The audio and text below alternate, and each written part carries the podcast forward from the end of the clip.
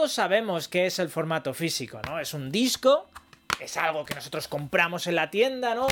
Es algo que tocamos, que introducimos en nuestro lector de nuestra consola y con él instalamos un videojuego. Eso es el formato físico. Por supuesto, si le preguntas a alguien mucho más mayor que vivió el inicio de los videojuegos, te va a decir que el formato físico es otra cosa. El formato físico era un cartucho, o incluso un disco también, ya un poco más avanzado, donde venía el juego completo y venía unas instrucciones de uso, porque cada juego tenía unos comandos diferentes, ¿no? No se había estandarizado un poco el uso de los botones para todos los videojuegos, sino que cada juego era único. Claro, si le preguntas a alguien de hoy en día qué es el formato físico, te va a decir, bueno, pues el formato físico es una caja casi vacía, donde viene un disco que sirve para poco, porque lo vas a meter en la consola y va a tener que descargarse una actualización día 1 que hace ese disco casi innecesario. Y no pierden la razón, tienen toda la razón del mundo. El formato físico hace tiempo que ha muerto, especialmente, o hablando en especial de los Blu-ray, porque Nintendo todavía puede llegar a salvarse con los cartuchos. Vienen la mayoría de los videojuegos dentro de esos cartuchos y además completos, pero no en el caso de los Blu-ray. Por supuesto, no hablo del 100% de los casos. Pero por ejemplo, hemos tenido hace muy poquito Hogwarts Legacy, en el cual el formato físico te venía con solamente unas horitas, un ratito de videojuego. El resto y la mayor parte requieren obligatoriamente una conexión a Internet. Repito, obligatoriamente una conexión a Internet para descargar el resto del juego. A pesar de todo, el formato físico sigue siendo mejor que el formato digital. Y os digo por qué. Lo primero y ante todo, a que el videojuego no esté completo dentro del formato físico, sigue siendo un producto que yo puedo vender en la tienda, recuperar valor y comprarme otra cosa, o simplemente recuperar parte del dinero, parte de la inversión, algo que tú no puedes hacer en formato digital, porque en formato digital no es un producto, es una licencia de uso temporal, y aquí hay una diferencia muy grande, porque los precios de ambos videojuegos son muy parecidos. De hecho, son tan parecidos que incluso comparando el mercado de claves, que ya sabéis que en PC no tienes por qué comprar en tienda oficial, tú puedes comprar una clave de otro país que sea más barata, los, los videojuegos en formato físico no solo bajan rápidamente de precio, sino que los vas a encontrar en todo un abanico de precios, hasta el punto de que he visto juegos en formato físico más baratos que las claves de videojuego en formato digital. También al revés, pero lo que quiero decir es que no hay una distinción notable, ni muchísimo menos, entre el precio del formato digital y el formato físico. A pesar de que este formato no solo genera miles de puestos de trabajo por, lo, por todo lo que conlleva fabricar el plástico, darle forma al plástico, fabricar los CDs, grabar los CDs, hacer las carátulas, imprimir las carátulas, sacar la tinta de las carátulas, distribuir los videojuegos por todo el mundo, ponerlos a la venta y que un dependiente te lo venda. Todo esto es una cadena de miles y miles de puestos de trabajo. Cuando tú compras en formato digital, no solo te cagas, temeas y escupes en la cara de miles y miles de familias, sino que encima no hay un beneficio económico, porque tú no estás pagando realmente menos que en el formato digital en una gran cantidad de casos. Evidentemente, así a bote pronto, un juego de 80 euros de Sony, pues es más caro que un juego de 60 euros que compres en Steam o de 50 que encuentres en una clave. Pero es que este juego seguramente en otra cadena como en FNAC o Carrefour ya lo encuentras a 60 euros y no a 80 y que dentro de un mes este videojuego esté a 40 o a 50 o a 30 porque lo hayan bajado de precio y cueste lo mismo que esa clave o prácticamente lo mismo con la consecuencia de que estás apoyando a miles y miles de familias por todo el mundo. Si quitamos el precio de la y encima añadimos que por el mismo precio, prácticamente el mismo precio, estamos apoyando una industria entera, hay gente que compra formato digital porque le parece más cómodo. Evidentemente es más cómodo y ocupa menos espacio tener los juegos en formato digital no te mueves de casa, no gastas dinero en desplazarte hacia la tienda y además no necesitas ni estanterías, ni cajones, ni ningún sitio donde guardar los videojuegos. Pero precisamente, y para mucha gente, el hecho de que ocupen espacio es lo que les llama la atención del formato físico. Y a mucha gente el hecho de ir a la tienda, vivir ese ambiente jueguil, ver el merchandising alrededor de los videojuegos, esa ilusión de llevarte un producto y no una licencia de uso a casa, abrirlo, es una experiencia como yo, que no queremos perdernos. Y eso mismo ha pasado, por ejemplo, en la música. La música cuando salió el formato digital cayó en picado. Las ventas de formato físico de la época, que era el CD, cayeron hasta niveles mínimos históricos.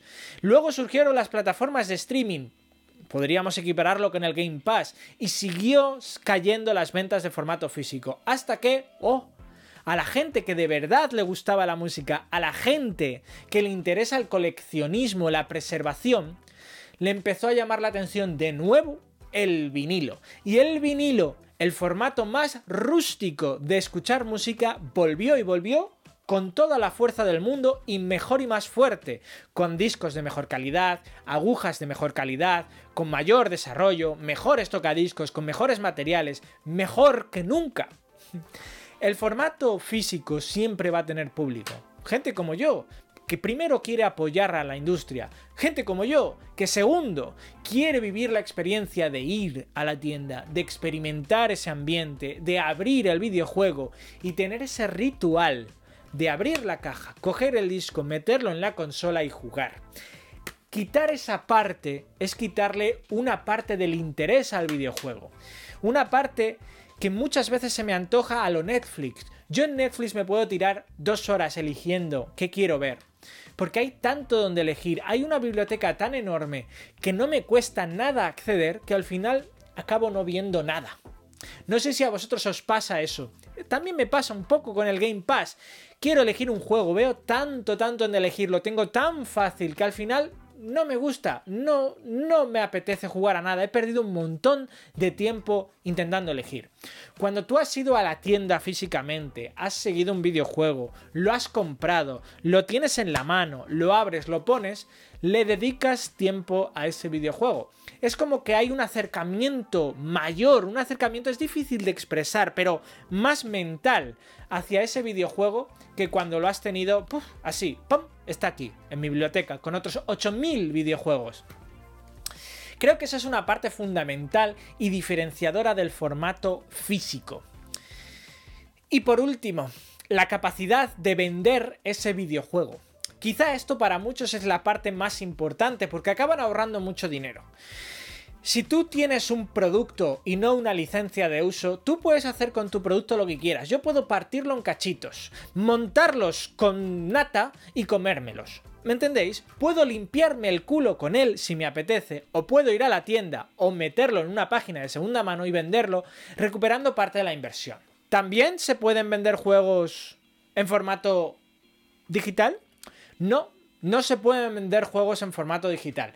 Puedes vender una cuenta a la que están asociados esos videojuegos. Lo que conlleva es vender todos los videojuegos que tengas dentro, que hayas adquirido a lo largo de los años de esa misma cuenta. Amén de que normalmente las cuentas o la venta de cuentas es ilegal. Pero bueno, como esto a la mayoría de la gente le da igual, es menos cómodo, eso sí, también es más inseguro, porque siempre va a haber una clave de seguridad, siempre va a haber unas claves de recuperación que vete tú a saber si el que creó esa cuenta las recuerda. Quiero decir, conlleva una serie de riesgos y de dificultades que aparte de que casi nadie vende cuentas en digital, o sea, prácticamente es algo muy raro, no es cómodo, ni intuitivo, ni fácil, ni anclado a un solo videojuego. Mientras que en el formato físico es tan fácil como llevarlo a la tienda, venderlo y listo. No tienes que hacer nada más. Así que yo simplemente quería expresar mi total apoyo al formato físico por tantas cosas. Primero, por los puestos de trabajo que crea. Segundo, por la experiencia que conlleva utilizar el formato físico. Esa experiencia de ir,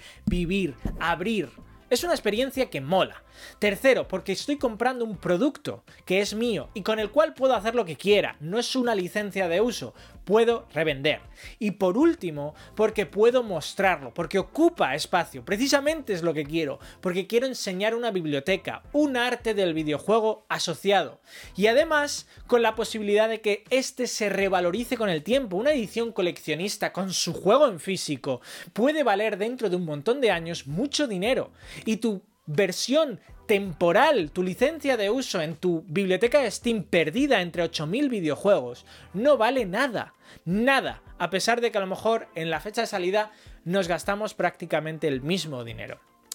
Entonces, ¿por qué hay gente empeñada en querer destruir el formato físico. Ya no hablo de que haya gente que prefiera el formato digital y todo su derecho y fantástico cada uno que haga lo que quiera, sino gente que le alegra que el formato físico cada vez esté más destruido. ¿Qué te alegra? ¿Destruir los puestos de trabajo? ¿Qué te alegra?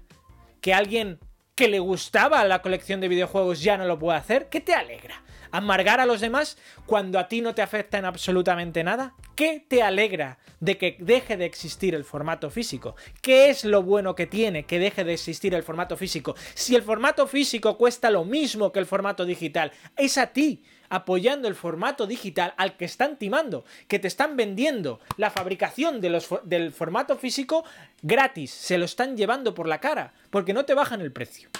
Quiero dejar claro que con esto no quiero decir que todo el mundo tenga que comprar formato eh, físico. De hecho, en PC ya es prácticamente imposible. El 90% de los PCs que se venden no tienen ya ni lector, con lo cual no hay forma de meterle ya un, disco. Habría que inventar o, sacar otro tipo de formato, tipo tarjeta o algo. Pero eso no va a ocurrir. El usuario de PC hace años que se acostumbró a no comprar videojuegos. Lo que se adquieren son licencias temporales de uso, pero en PC hace tiempo que ya no se venden videojuegos no se vende ninguno.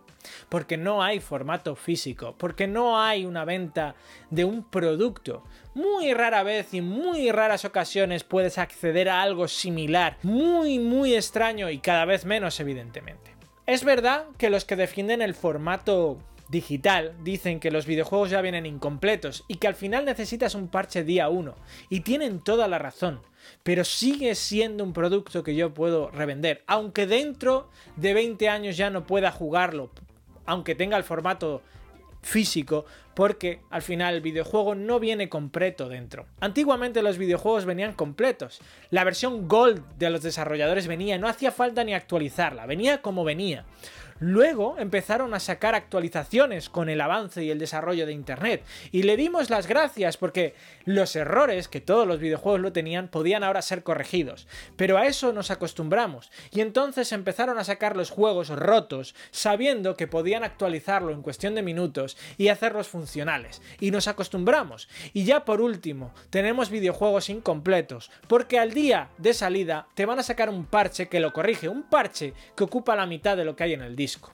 Y ya lo último y hacia donde vamos desboscados es a que viene un disco, viene un juego incompleto. Ya no que venga con errores, sino que viene vacío, que viene con solamente unos minutos de videojuego. Requiere conexión a internet para seguir jugándolo. Y todo esto por seguirle la bola y haber pasado por el aro del formato digital. Si la gente hubiese seguido apoyando esta industria, hoy seguiríamos teniendo videojuegos, no solo en formato físico, completos, sino con libros de instrucciones. Un formato cuidado. Un producto. Un producto. Tú cuando te compras un móvil querrás que venga con la caja, querrás que venga con un cable. Ya no tienen cargador. Hemos admitido que no vengan con cargador. Acabarán sin venir sin cable. ¿Por qué? Porque el usuario apoya esas medidas. Yo cuando me compré una consola lo primero que hice fue dar de lado al formato digital. Venía de PC, di de lado al formato digital, porque yo lo que quería era espacio, que ocupara espacio, que tuviese un ritual, ir a comprar mi videojuego. Esto ya os digo, no es para que vosotros vayáis ahora a comprar el formato físico si no os interesa, sino para comprender, porque hay gente que quiere que muera el formato físico. El día en el que las videoconsolas no puedan reproducir un formato físico será el día en el que yo deje de comprar dichas videoconsolas y quizás vuelva al PC y seguro, lo tengo muy claro, utilizaré muchísimo más servicios como Game Pass por muy poco dinero al mes, porque me interesarán menos los videojuegos de lo que me interesan y me gustan hoy en día. Perderá parte de la magia, parte del interés, y buscaré lo más barato dentro de lo barato, porque solamente querré jugar y olvidarme. Jugar a uno, jugar a otro y si te he visto no me acuerdo. Porque ya no será algo que sentimentalmente o con valor se acerque a mí. Simplemente será una cosa más. Así que todo mi apoyo al formato físico por tantas razones y motivos. Esto ha sido todo. Nos vemos en el próximo vídeo.